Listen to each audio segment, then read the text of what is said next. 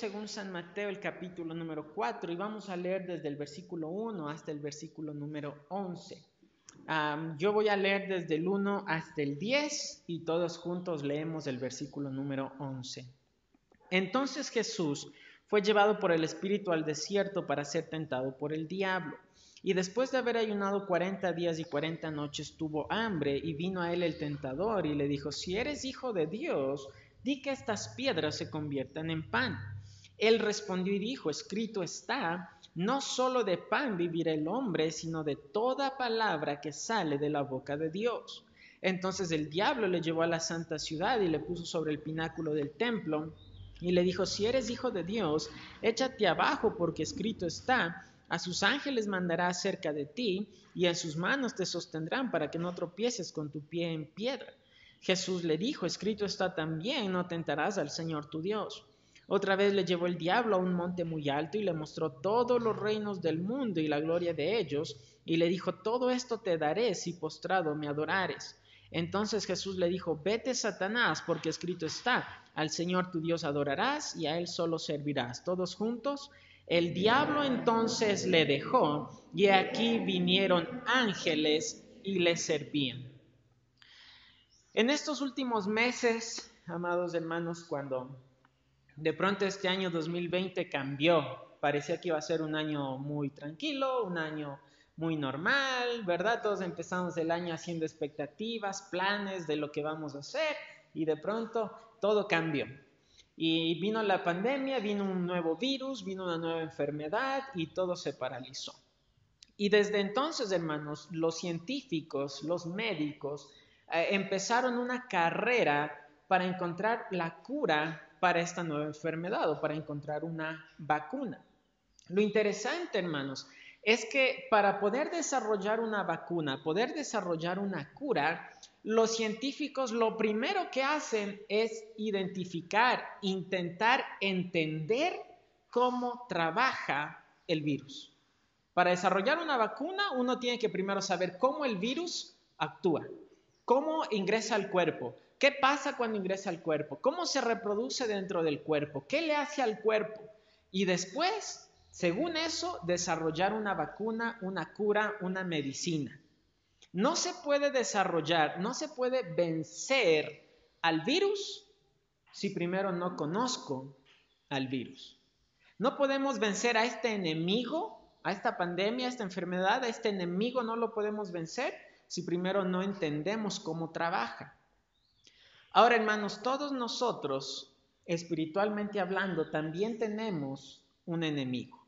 Todos nosotros. ¿Sí? Y no podemos vencer este enemigo si no entendemos cómo trabaja.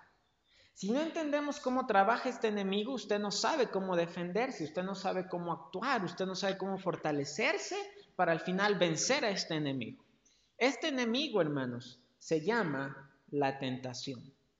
Usted y yo no podemos vencer la tentación si no entendemos la naturaleza de la tentación. Si no entendemos cómo la tentación trabaja, si no entendemos cómo la tentación funciona, entonces no vamos a poder vencer la tentación. Ahora, hermanos, esto es importante y espero que para usted sea importante porque al menos yo creo que todos nosotros en este salón sufrimos y somos tentados todos los días. ¿O no es así? Todos. Todos, demás, mientras estemos aquí en el cuerpo y en la carne, todos los días vamos a ser tentados. Vamos a sentir tentaciones. Aquí, hermanos, vemos en el capítulo 4 de Mateo que después del Señor Jesucristo ser bautizado, usted recuerda la semana pasada vimos cómo él fue a ser bautizado por Juan el Bautista y después de que es bautizado, dice la Biblia en el versículo 1 capítulo 4 de Mateo, entonces Jesús fue llevado por el Espíritu al desierto. El Espíritu Santo guió a Jesucristo a ir al desierto, pero nos dice, ¿para qué? ¿Para qué el Señor Jesucristo fue llevado al desierto en esta ocasión? Y tenía un solo propósito, para ser tentado por el diablo. Y vamos a aprender, hermanos, en esta mañana, vamos a aprender directamente de nuestro precioso Salvador cómo vencer las tentaciones. Así que vamos a orar y vamos a rogar que el Señor nos ayude. Padre Celestial, Señor, tú conoces y sabes perfectamente que todos nosotros sufrimos con las tentaciones de cada día. Tú sabes, Señor, que las tentaciones cada día vienen a nuestras vidas. Pero, Señor, queremos vivir fielmente para ti y tener victoria sobre las tentaciones. Te rogamos que nos ayudes. Señor, te rogamos, quita todo a estorbo de nuestra mente, de nuestro corazón, todo aquello que puede interrumpirnos para poder tener comunión preciosa contigo y recibir el consejo de tu palabra directamente. Habla, Señor, a nuestra vida, a nuestra mente, a nuestro corazón. Ayúdame, Señor, quítame a mí de en medio, porque yo mismo soy un débil necesitado. Señor, te necesito, por favor, ayúdame. Habla, Señor, a nuestras vidas, bendice a tu pueblo y tu nombre sea glorificado en este día. Gracias te damos, Padre, en el nombre de Jesús. Amén. La palabra tentar que aparece allí en el versículo número uno es una palabra griega que significa seducir, incitar o provocar al pecado. Eso significa en el contexto del capítulo 4 la palabra tentar del versículo 1. Seducir, incitar o provocar al pecado. Cuando usted se siente tentado, lo que usted está sintiendo es una provocación a pecar. La tentación no es pecado como tal. Ser tentado no es pecado. ¿Cuándo es pecado? Cuando yo obedezco a la tentación. Si yo soy tentado a tomarme un dólar que no es mío, ser tentado no es malo. O sea, eh, no es pecado, quiero decir. Si yo soy tentado, está ese dólar ahí y soy tentado a tomarlo, pero no es pecado. Estoy siendo provocado, incitado a pecar. ¿Cuándo es pecado? Cuando yo realmente obedezco la tentación, tomo ese dólar, ya acabo de robar. Eso ya es pecado. Pero yo he hablado con, con hermanos y yo mismo, hermanos, varias veces en mi vida, cuando he sido tentado y hermanos que me han dicho, yo los he visto eh, este, Ah, muy derrotados, muy tristes, muy preocupados, porque dicen, ya soy cristiano, pero esa música me sigue tentando. Ya soy cristiano, pero ese tipo de cosas me siguen tentando. Y yo los he visto, estos hermanos, así bien desahuciados, bien tristes, porque se sienten tentados. Entienda primero que la tentación no es pecado, pero tampoco está bien que usted y yo por la tentación vivamos frustrados y decepcionados. Vamos a aprender cómo vencer la tentación. Número uno, si queremos vencer la tentación, debemos identificar en qué áreas podemos ser tentados. ¿En qué áreas? Tenemos que identificar en qué áreas vamos a experimentar tentaciones. Eh, guarde allí su lugar en Mateo capítulo 4 y vamos a, a Primera de Juan, la primera carta del apóstol Juan, el capítulo número 2. Primera de Juan, casi al final de la Biblia, capítulo número 2, versículo 15 al 17. Primera de Juan 2, del 15 al 17. Dice allí la escritura, no améis al mundo, ni las cosas que están en el mundo. Si alguno ama al mundo, el amor del Padre no está en él. Porque todo lo que hay en el mundo, y fíjese, los deseos de la carne, los deseos de los ojos y la vanagloria de la vida, no proviene del Padre, sino del mundo. Y el mundo pasa y sus deseos, pero el que hace la voluntad de Dios permanece para siempre. En el versículo 16 vemos las tres áreas en las cuales todos somos tentados. Y toda tentación encaja en una de estas tres áreas. ¿Cuáles son esas áreas? Número uno, los deseos de la carne.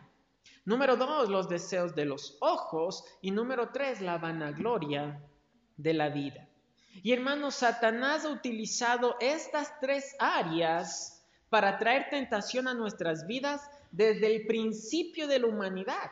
Satanás nunca crea nada nuevo, hermanos. Él no puede inventar nada nuevo. Él utiliza los mismos trucos siempre, los mismos engaños siempre. Y estas tres áreas Él las ha utilizado siempre para tentar. Tentó al Señor Jesucristo en, estas tres áreas, nos tienta a nosotros en estas tres áreas y tentó a Eva, la primera tentación de la historia, y fueron en estas tres áreas. Mire, vamos a ir a Génesis, Génesis capítulo 3. Génesis capítulo número 3, versículo 6. Génesis 3, 6. Esta es la tentación, la primera tentación que existió en la historia. El primer pecado, la primera tentación eh, obedecida, y fueron en estas tres áreas.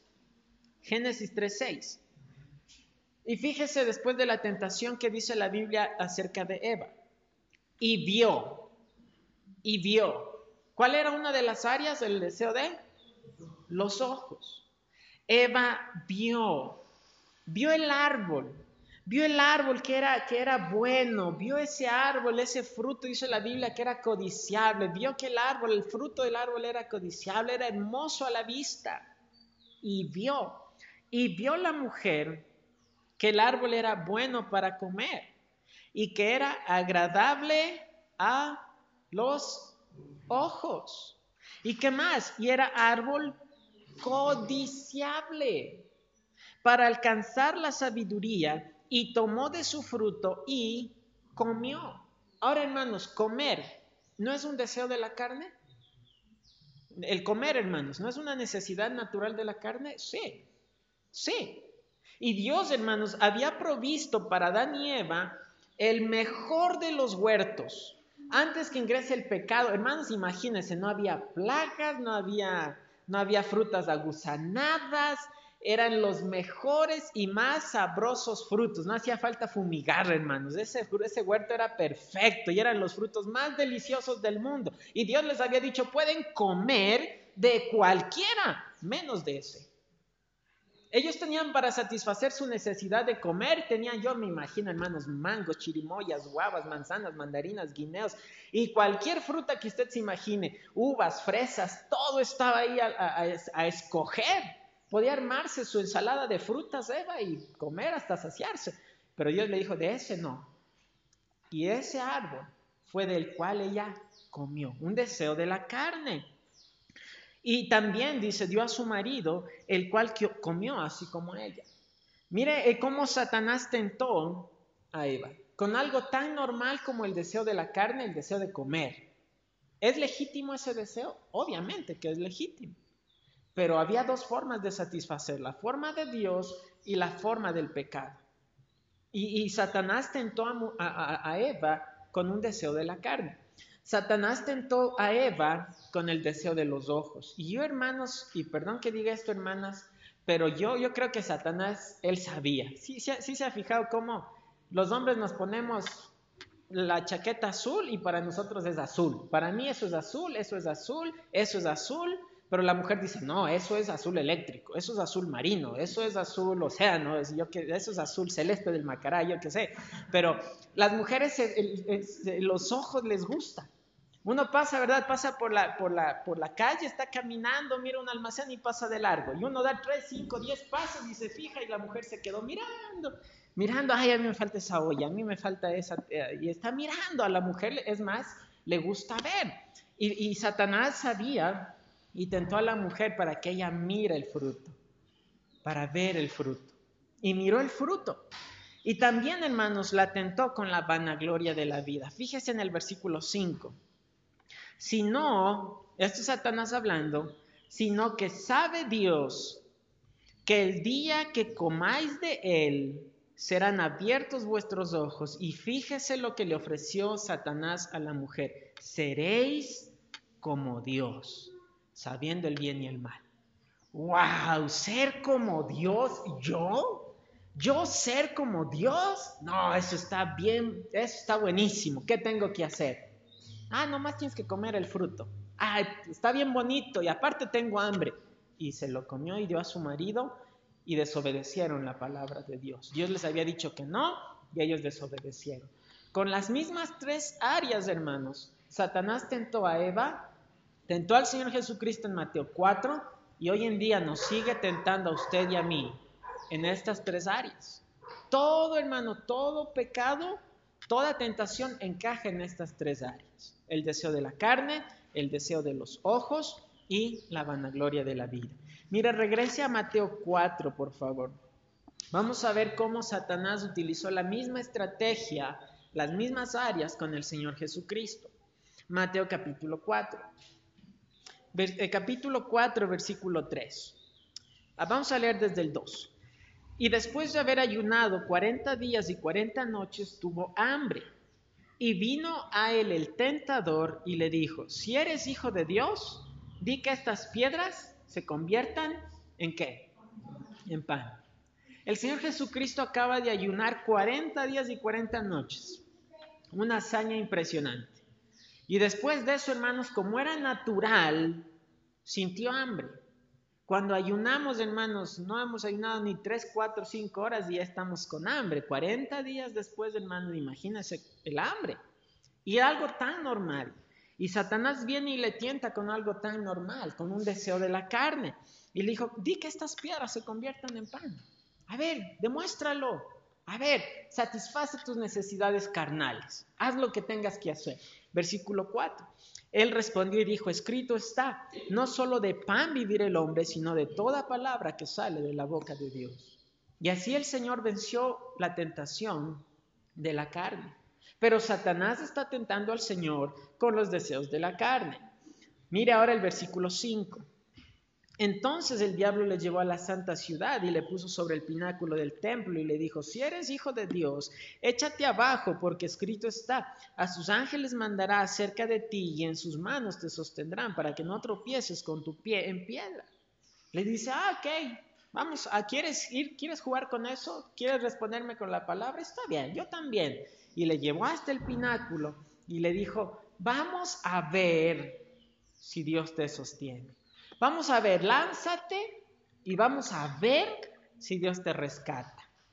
Él quería, eh, hermano, a mucha gente muchas veces dice, yo tengo que ver para creer. Si yo no veo, yo no creo.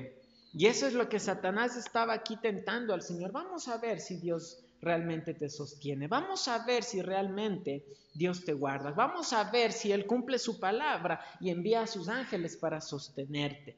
Tentó al Señor en el deseo de los ojos. Y mire, también lo tentó en la vanagloria de la vida. Versículo 7, Jesús le dijo, escrito está también, no tentarás al Señor tu Dios. Y venció el Señor esa tentación. Verso 8, otra vez le llevó el diablo a un monte muy alto y le mostró todos los reinos del mundo y la gloria de ellos. Y le dijo, todo esto te daré si postrado me adorares. Póngase, hermano, hermana, por un instante usted en ese lugar. Dios no permita, usted está en un monte y el cachudo está a su, a su lado ahí. Y le dice, y le muestra en un instante los reinos del mundo y la gloria de ellos. Y ahí ve usted, ahí está Estados Unidos, ahí están esos tremendos edificios, ahí está Amazon, una de las empresas más grandes y millonarias del mundo, y ahí está China con sus grandes empresas y una nación gigantesca. Y ahí están todas, ahí están los Emiratos Árabes Unidos, de la gente más rica sobre la tierra, y te le muestra todo, todo, todos los reinos del mundo y la riqueza de esas naciones. Y el diablo le dice a usted, ¿te gustaría que esto sea tuyo? ¿Te gustaría recibir esto? ¿Qué diríamos, hermanos? Uy, ¿qué tengo que hacer? Tranquilo, no pasa nada. Todo esto te daré si postrado me adoráis. Uy, hermanos, yo no sé, yo creo que antes que Él nos diga cualquier cosa, ya estamos a los pies del, del diablo y del cuco, ahí recibiendo lo que queremos. Imagínense, hermano, le está ofreciendo los reinos del mundo. Todos los reinos, la gloria, el esplendor, la riqueza. Usted, si el diablo le dice, tú vas a ser el dueño de todo esto, toda la, la, gloria de estos reinos te va a pertenecer a ti. Tú vas a gobernar sobre ellos, tú vas a ser dueño de sus empresas, tú vas a tener todo. ¡Wow, hermanos! ¿Qué haríamos nosotros? Pero aquí también, hermanos, el diablo era muy astuto. Porque cuando le estaba ofreciendo los reinos de la tierra, también le estaba ofreciendo las almas de la gente. El diablo lo que le está diciendo es, tranquilo, tú viniste a salvar las almas, no hay problema, yo te las entrego, son tuyas. Solo tienes que hacer una cosa, si postrado me adorares. Wow, hermanos, el diablo no está pidiendo mucho, ¿no es cierto? Si postrado me adorares. Wow, hermanos, ¿y qué le dice el Señor? Verso 10, entonces Jesús le dijo, vete Satanás, porque escrito está, al Señor tu Dios adorarás y a Él solo servirás. Y el diablo le dejó. El Señor venció la tentación de la vanagloria de la vida. Y ahora, hermanos, el diablo tentó en estas tres áreas a Eva, el diablo tentó en estas tres áreas este, a, al Señor Jesús, el diablo tentó en estas áreas eh, al rey David, el diablo tentó en estas tres áreas al rey Salomón, el diablo tentó en estas tres áreas a Sansón y el diablo hoy en día está tentando en estas tres áreas a usted y a mí. ¿Sabe cómo se llama cuando usted eh, eh, se pelea con su esposa, con su esposo y no quiere decir perdóname, no quiere reconocer que, que se equivocó, no quiere admitirlo. ¿Sabe cómo se llama eso? La vanagloria de la vida. Yo no quiero humillarme, yo quiero que él, yo quiero que ella reconozca su error y que ella y él reconozca que, estuvo mal y que yo tenía la razón. Es la vanagloria de la vida. ¿Sabe por qué eh, usted y, yo, especialmente como hombres, debemos cuidar tanto lo que miran nuestros ojos en la televisión, en películas, en la calle, porque fácilmente somos tentados con los deseos de la carne y de los ojos. ¿Sabe por qué usted, hermana, no tiene que andar fijándose en lo que otra hermana tiene, lo que otra hermana hace? Porque fácilmente usted va a caer en codicias. Entonces, hermanos, en las mismas tres áreas, hoy en día somos tentados. ¿Por qué cree, hermanos, que hoy en día el mundo está invirtiendo tanto. Recuerde que estas son las cosas del mundo y, los deseos del mundo. ¿Por qué cree que el mundo invierte tanto en estas tres áreas? El mundo hoy en día le dice, si tú no alcanzas el éxito, tu vida no sirvió. ¿Qué es eso? La vanagloria de la vida. ¿Por qué cree que el mundo está diciendo hoy en día, déjalo, si él nació como hombre, pero se siente mujer, déjalo, porque así se siente feliz y así es él? ¿Cómo se llama eso? El deseo de la carne. ¿Y por qué el mundo hoy está invirtiendo tantos millones de dólares en comerciales, en televisión, en pancartas, en publicidad? Porque ese es el deseo de los ojos.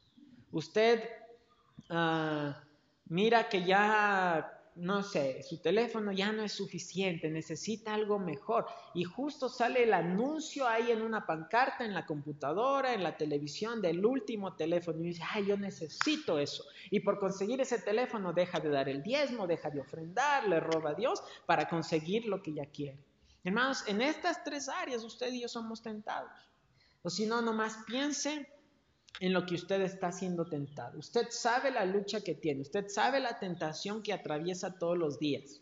Y usted se va a dar cuenta que usted está tentado en unas de estas tres áreas. Usted tiene envidia, deseo de la carne, vanagloria. Usted tiene, eh, usted es tentado con mentir, el deseo de la carne, de la lengua, la vanagloria de la vida. Usted anda codiciando lo que el otro tiene, los deseos de los ojos usted está siendo tentado en una de estas tres áreas. Ahora, hermanos, yo le decía que usted no puede vencer la tentación si no identifica el enemigo. Si usted no identifica el enemigo, usted está disparando al aire sin saber cómo defenderse. Una de las cosas que hicieron, hermanos, en la Segunda Guerra Mundial, sobre todo, fue que los, los aliados y los nazis, cada quien por su, por su bando, intentaban interceptar los mensajes del enemigo. Los nazis estaban queriendo interceptar la señal de radio de los norteamericanos, de los ingleses, ah, para saber cuál es su siguiente movimiento, para saber qué va a hacer el enemigo y yo adelantarme a la jugada y poder ganarle. Igual hacían los norteamericanos. ¿Qué van a hacer los nazis? Intentaron eh, descifrar sus códigos, sus mensajes para saber qué hacer. Ahora, si usted ya sabe que usted es tentado en los deseos de los ojos, ¿qué tendría que hacer? Evitar todo aquello que le pueda traer tentación. Si a usted le trae tentación, varón, el, ver ciertas cosas en la televisión, en, el teléfono, en la computadora, usted tiene que dejar de ver televisión, usted tiene que dejar de ver esas cosas en la computadora, usted tiene que evitarlo. Si usted se siente, hermana, tentada con la codicia y usted ya sabe que en ese almacén está la blusa que tanto le gusta y que está codiciando, entonces no pase por ese almacén. Me explico, hermanos. Tiene que usted saber si en qué soy tentado para tomar medidas. ¿Sí? Identificar. Número uno, necesitamos identificar el área en la cual yo estoy siendo tentado. Número dos, debemos conocer las escrituras. Debemos conocer las escrituras. Creo, hermanos, que, es hasta de más recalcar que en cada tentación, en cada tentación, el Señor Jesucristo para vencer la tentación está utilizando una sola cosa. ¿Cuál es esa cosa? La palabra de Dios. Hermano, no puede usted vencer la tentación si usted no conoce la escritura. Muéstrame un cristiano derrotado por la tentación y por el pecado y yo le muestro un cristiano que no sabe ni jota de las escrituras. Necesita conocer la escritura. Yo, hermanos, lamentablemente he visto tantos cristianos en derrota, en pecado, y no conocen la escritura, o lo que, lo que es peor de todo, conociendo la escritura, la desobedecen. Lo que es peor de todo, viniendo a la iglesia, eh, eh, no obedecer las escrituras. Viene, escucha el mensaje, viene, escucha la palabra de Dios, lee la Biblia en su casa, pero no obedece la escritura, lo cual es peor. Necesita conocer las escrituras. Si yo como varón soy tentado en ser grosero con mi esposa, yo tengo que eh, rápidamente, el, el, Espíritu Santo trae a mi mente el versículo que la Biblia dice que tengo que tratarla como a vaso más frágil. Si usted es tentada con ser irrespetuoso con su marido, usted tiene que saber que la Biblia dice que debe respetar a su marido. Si usted es tentado con desobedecer a sus padres, usted tiene que saber que la escritura dice que debe obedecer a sus padres porque así le va a ir bien y va a ser de larga vida sobre la tierra. Tiene que saber eso. Si usted está tentado en, dejar a sus hijos a la deriva, tiene que saber que la Biblia dice que tiene que criarlos en disciplina y amonestación del Señor. Pero muchos cristianos, hermanos, se les dice, busque Mateo 29.1 y rapidito se ponen a buscar. O busque Proverbios 32 y rapidito están buscando, porque no conoce la escritura. Si le pregunto en qué versículo, en qué parte de la Biblia está ese versículo que dice, ayúdate que yo te ayudaré. ¿En qué versículo está? ¿Nunca lo ha leído? Yo tampoco, porque eso no está en la Biblia. Pero hermanos, ay, eh, eh, pastor, no sé, ya voy. Yo una vez les dije a, unas señoritas, cuando yo estaba como líder de jóvenes, yo les dije, ah, ¿no han leído que en la Biblia dice, echando a perder se aprende? Dijeron, no. Dije, vayan y busquen en Proverbios. Y yo les dije de broma y las muchachas se fueron. Regresaron a la tarde y me, me dijeron, hermano, no encontramos dónde está ese versículo. Ay, muchachas, ese versículo no existe. Eso no está en la Biblia. Pero hermanos, hay gente que no sabe, cristianos, que no conocen la escritura. ¿Por qué crees que es tan fácil que luego los confundan? Y viene un testigo y terminan confundidos. Viene un pente y terminan confundidos. Porque no conocen las escrituras. Y si no conoce las escrituras, ¿cómo va a vencer la tentación? No dice la Biblia que la palabra de Dios es viva y eficaz. La Biblia, la palabra de Dios no está muerta, hermanos, es viva y eficaz. Efesios 6 dice que la escritura es la espada del Espíritu. ¿Qué puede utilizar el Espíritu Santo para darle a usted victoria sobre las tentaciones? ¿Qué va a utilizar? La escritura.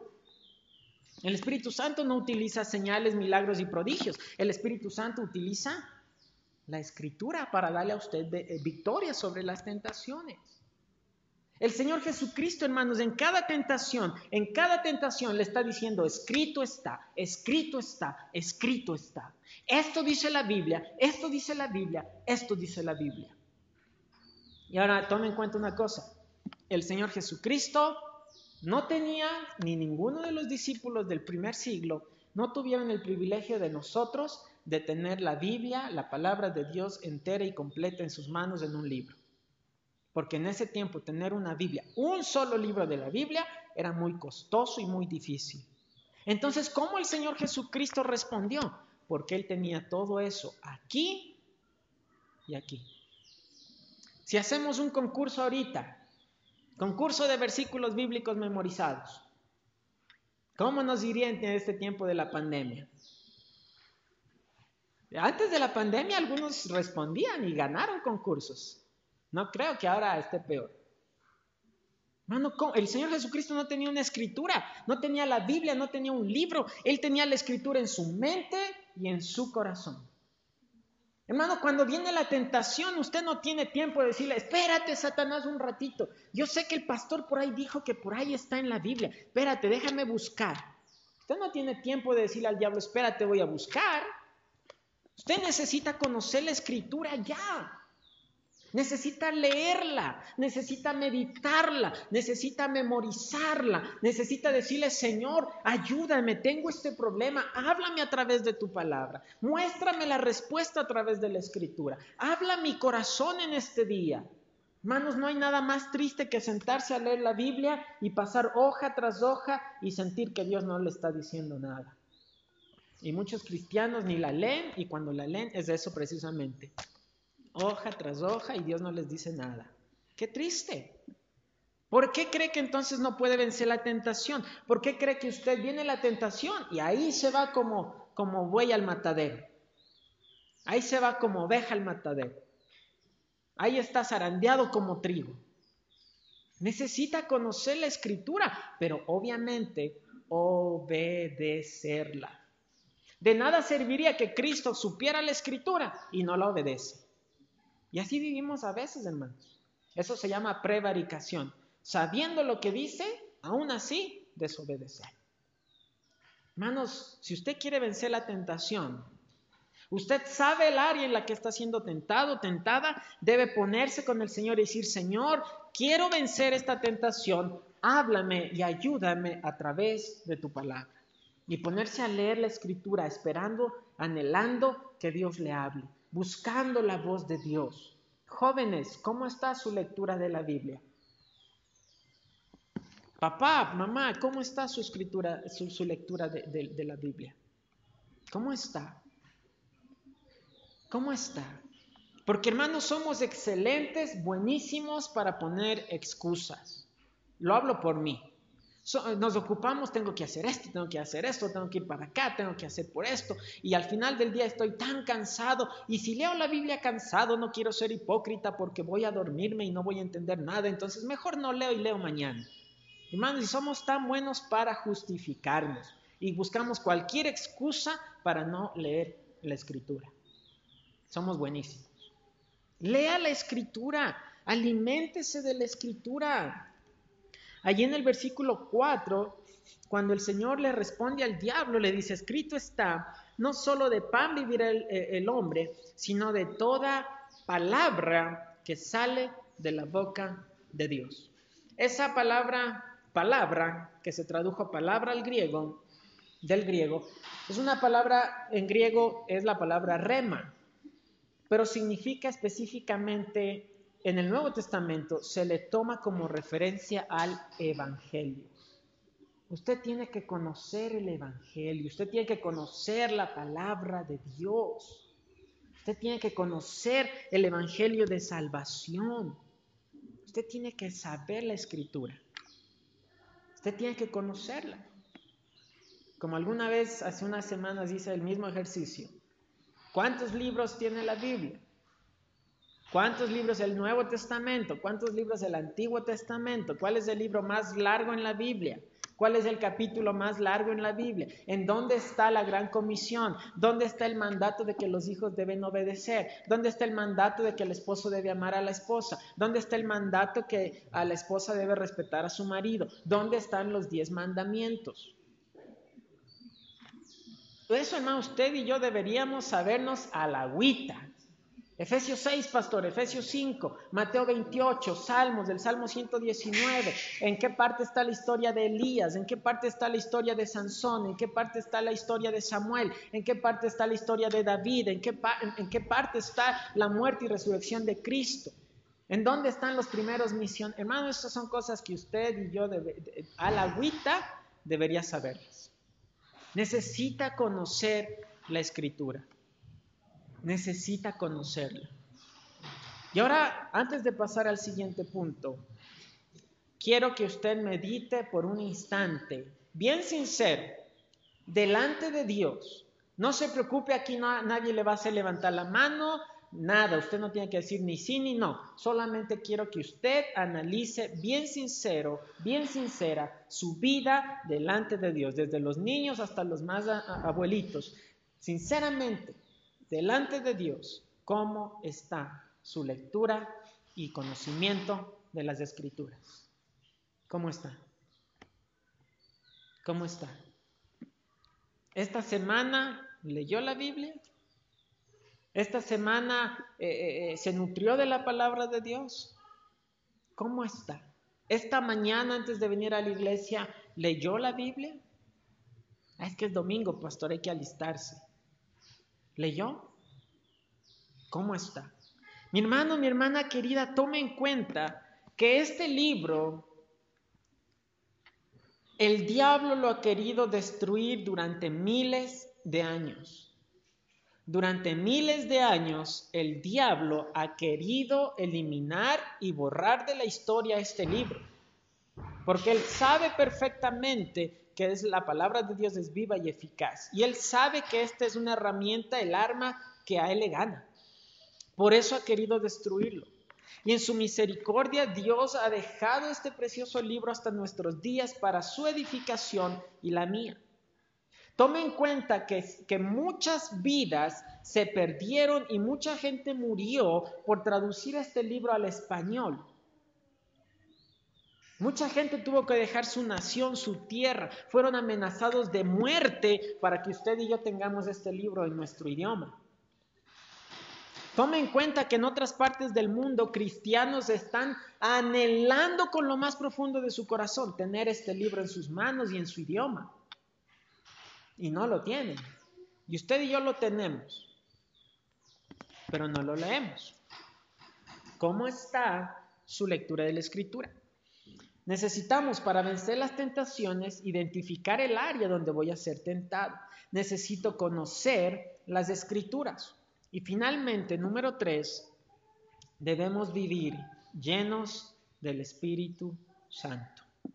Debemos vivir llenos del Espíritu Santo. Ahí en Mateo 4.1 dice, entonces Jesús fue llevado por quién? ¿Quién lo, ¿Quién lo llevó? El Espíritu Santo. El Espíritu Santo fue quien guió, quien llevó al Señor Jesucristo al desierto. Él estaba siendo controlado, guiado por el Espíritu Santo, el mismísimo Hijo de Dios, Dios mismo, pero que en su naturaleza carnal y humana también fue guiado por el Espíritu Santo. Si usted quiere vencer las tentaciones, mi hermano, mi hermana, usted necesita estar lleno del Espíritu Santo. Y me encanta esto como ejemplo, para que se entienda, vamos a ir más allá, pero que se entienda lo que es la llenura del Espíritu Santo. Me encanta lo que dijo Adrián Rogers. La llenura del Espíritu Santo no es hablar en lenguas, la llenura del Espíritu Santo es controlar la única que tenemos. Porque luego, hermanos, hay gente, ah, y, yo he dicho esto otras veces, una persona que ya ni va a la iglesia, una persona que ni estaba seguro de su salvación. Cuando fui a visitarle, no quería saber de volver a la iglesia. Y, y, conversando me dijo, es bien bonito cuando uno le toca el espíritu y uno le bota al suelo, es bien bonito. ¿Y usted está seguro de su salvación? No. ¿Y usted no va a venir a la iglesia? No. Oiga, qué raro. ¿Cómo me puede decir que usted está controlado por el Espíritu Santo y no hace lo que el Espíritu Santo quiere que hagamos todos? Hermanos, eh, eh, eh, necesitamos dejar que el Espíritu Santo controle nuestras vidas. Eso es llenura del Espíritu Santo. No, pastor, Dios a mí me habla en sueños. ¿Y leyó usted su Biblia el día de hoy? No, no tuve tiempo, pastor. ¿En serio el Espíritu le guía a usted? Ay, pastor, Dios me, me mostró en revelación, el Espíritu me habló. ¿Y usted es un buen vecino, una buena vecina? ¿O está enemistado con los vecinos? Hermanos, eh, eh, eh, ser lleno del Espíritu Santo es que el Espíritu Santo me controle y me guíe a vivir bajo este precioso libro. Usted no puede vencer la tentación en la carne. La Biblia dice que las, las armas de nuestra milicia no son carnales, sino espirituales. La Biblia dice que nuestra lucha no es contra carne ni sangre, nuestra lucha es espiritual. No podemos vencer las tentaciones en nuestra propia carne. Por eso, hermanos, el mundo se ha inventado, ¿verdad? Y, es loable, creo yo, pero muchos lugares se abren centros de rehabilitación para alcohólicos anónimos. Y mucha gente va, paga mucho, mucho dinero, pasan unos meses, salen y aguantan un mes, dos meses, tres meses, seis meses, un año, dos años y después, plum, recaída y con más fuerza. Y otra vez son alcohólicos, porque intentan vencer la tentación con su propia carne. No van a poder. La única forma de vencer al espíritu, a, la tentación es con la llenura del Espíritu Santo. Mire, vamos a ir a Lucas 4, es el pasaje paralelo de Mateo 4. Vamos a Lucas capítulo número 4. Y allí nos relata un detalle acerca de esto, un detalle bien interesante. Lucas 4, el versículo número 1. Lucas 4, 1, dice la Biblia, Jesús, y fíjese la palabra que viene más adelante, lleno del Espíritu Santo. Es exactamente, volvió del Jordán y fue llevado por eh, el, Espíritu al desierto por 40 días y era tentado por el diablo. Es el mismo pasaje, pero aquí nos da una palabrita muy importante. Jesús lleno, lleno del Espíritu Santo. Esa palabrita lleno, en el original, es una palabra que significa completamente ocupado con. Completamente impregnado con y también significa completamente controlado por. El Señor Jesucristo estaba completamente lleno, controlado por el Espíritu Santo. Por eso, hermanos, venció las tentaciones de una manera muy impresionante. Si usted quiere vencer la tentación, Usted tiene que estar completamente controlado por el Espíritu Santo.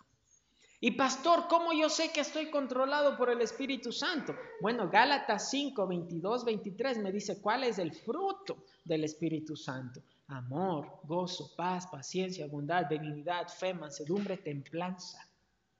No, pastor, yo hablo en lenguas. Sí, pero usted no tiene gozo, no tiene amor, no es paciente, no es benigno, no, es, no tiene mansedumbre. ¿En serio usted está lleno del Espíritu? El fruto del Espíritu no es lengua, no se confunde, hermano. No son lenguas, no son sueños, no son visiones, no son mensajes proféticos. El fruto del Espíritu es amor, gozo, paz, paciencia, bondad, benignidad, fe, mansedumbre, templanza. Contra tales cosas no hay ley. No hay alguien que le gane a esas cosas. No hay algo que controle, que sea superior a esas cosas, porque es el fruto del Espíritu Santo. Nuevamente, analice ahora su vida. Yo analizo la mía.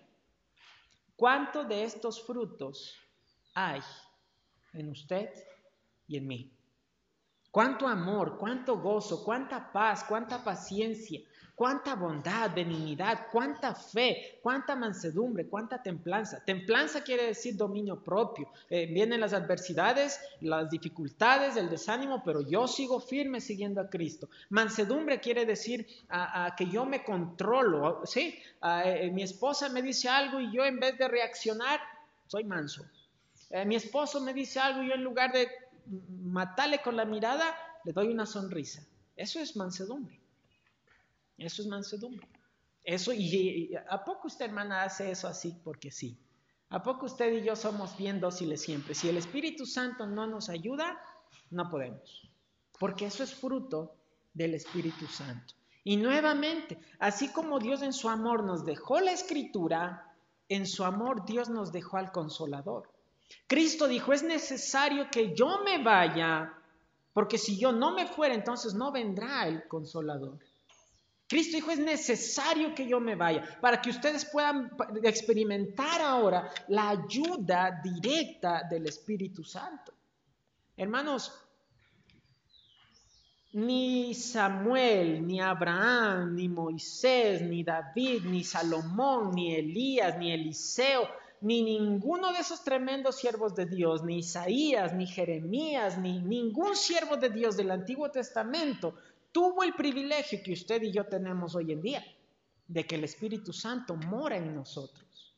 En el Antiguo Testamento el Espíritu Santo venía sobre la persona para usarle por un tiempo.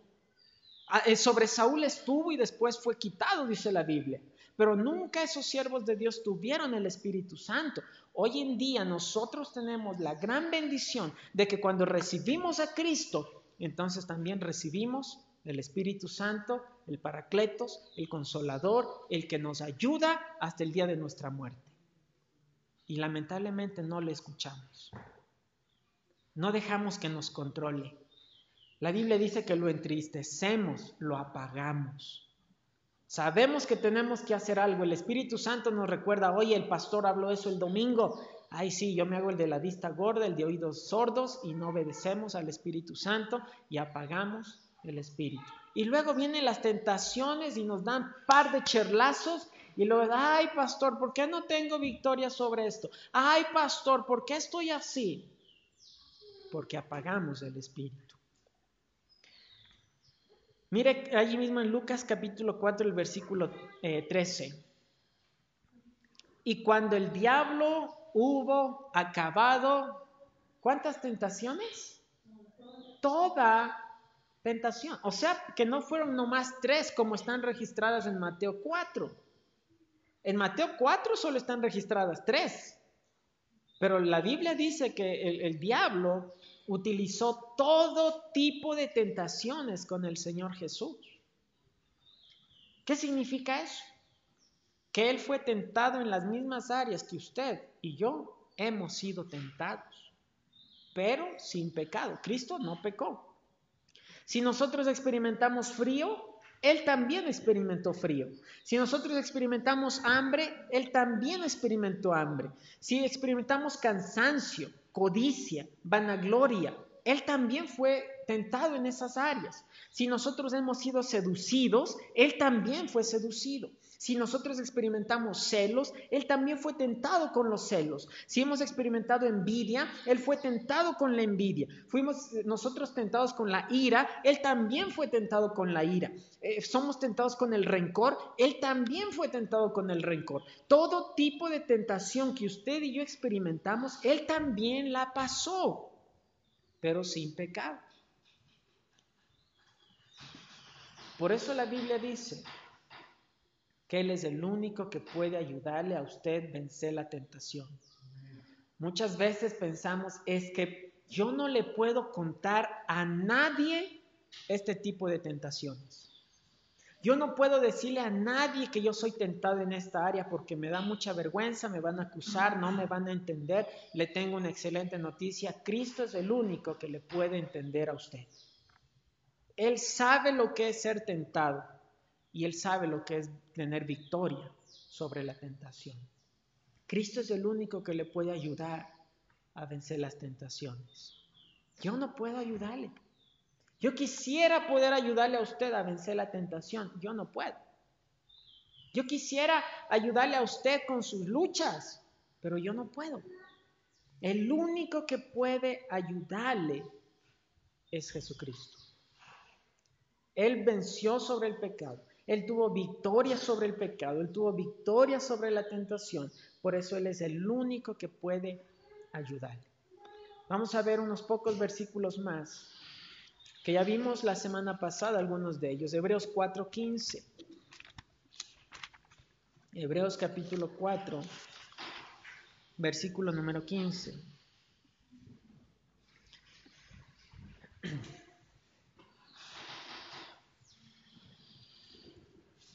Dice allí la escritura en Hebreos 4:15, porque no tenemos un sumo sacerdote que no pueda compadecerse de nuestras debilidades, sino uno que fue tentado en todo según nuestra semejanza, pero sin pecado.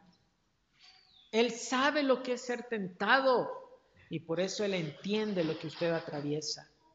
Él es el único que le puede ayudar. Cuando venga la tentación a su vida, usted se siente tentado, usted se siente incitado y provocado a hacer lo malo, usted debe correr a Cristo en ese instante y decirle, Señor, ayúdame. Señor, controla mis pensamientos, controla mi boca, controla mi corazón, controla mis manos, contrólame, Señor, por favor, ayúdame. Él es el único que le puede ayudar. Allí mismo en Hebreos capítulo 7, verso 26. Hebreos 7:26, porque tal sumo sacerdote nos convenía, santo, inocente, sin mancha, apartado de los pecadores y hecho más sublime que los cielos. Aunque fue tentado, él sigue siendo santo, inocente, sin mancha, apartado de los pecadores. Cristo le puede ayudar. ¿Por qué sigue batallando usted solo, usted sola con el pecado, con las tentaciones? Ya usted metas eso en la cabeza. Usted y yo no vamos a poder vencer la tentación en nuestras fuerzas. Cristo es el único que nos puede ayudar. De paso, hermanos, el desánimo también es una tentación. Si, si el fruto del Espíritu es el gozo, el desánimo es una tentación.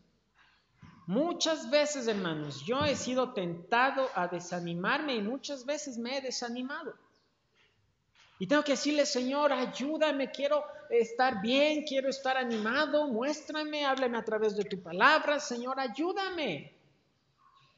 La codicia es una tentación, la ira es una tentación, el deseo sexual puede ser tomado como tentación, la desobediencia es una tentación, el rencor, la envidia, los celos, las griterías, las peleas son tentaciones. El, no ofrendar, el no dar diezmo es una tentación y es un pecado. Todas esas cosas, Cristo es el único que le puede ayudar a vencerlas. Y quiero terminar con, una, con un versículo que para mí es de grandísima bendición. Regresamos a Mateo 4, el versículo 11. Un versículo que para mí es de muchísimo aliento, un versículo que para mí es de muchísimo ánimo. Mateo 4:11. Cuando el Señor Jesucristo termina, eh, vence las tentaciones, verso 11 dice, el diablo entonces le dejó y he aquí, escuche esto, vinieron ángeles y le servían. Cuando Cristo venció la tentación, Dios el Padre envió ángeles para servirle al Señor. La palabra servían es la palabra de donde viene la palabra diácono. Es una palabra griega, la palabra diaconeo. Y esa palabra servían literalmente significa atender las necesidades. Dios envió ángeles para atender las necesidades del Señor. ¿Cuándo llegaron los ángeles a bendecir la vida de Cristo humanamente? ¿Cuándo? ¿Después de qué? De vencer las tentaciones. Creo, hermanos, que no hay una de, una de las cosas más sublimes y preciosas que puede haber, es vencer la tentación es tener victoria sobre las tentaciones, es estar controlado por el Espíritu Santo, es estar lleno de la Escritura. Y aparte de eso, la bendición de Dios enviando ángeles a atender sus necesidades. entiéndase aquí en contexto, físicas. ¿Usted necesita salud? ¿Necesita provisión? ¿Necesita alimentos? Esa es la bendición que aquí el Señor Jesucristo recibió después de vencer la, tentación. Ya no batalle solo, ya no batalle sola. No deje que las tentaciones le derroten, no deje que las tentaciones le tengan derrotado, frustrado, desanimado, sin gozo. Solamente con el Señor usted las puede vencer. Y después de todo, ser bendecido. Yo anhelo, queridos hermanos, de todo corazón, yo anhelo las, las, más ricas bendiciones de Dios sobre su vida. Anhelo que el Señor le pueda bendecir en sobremanera. Anhelo que el Señor pueda abrir las ventanas de los cielos y derramar bendición sobre su vida y su familia. Lo anhelo de todo corazón. Pero eso será solamente cuando usted conozca la escritura aquí y aquí y usted esté controlado por el Espíritu Santo para vencer las tentaciones, para vivir una vida agradable a Dios y que Él pueda enviar ángeles a servirle. Vamos ahora.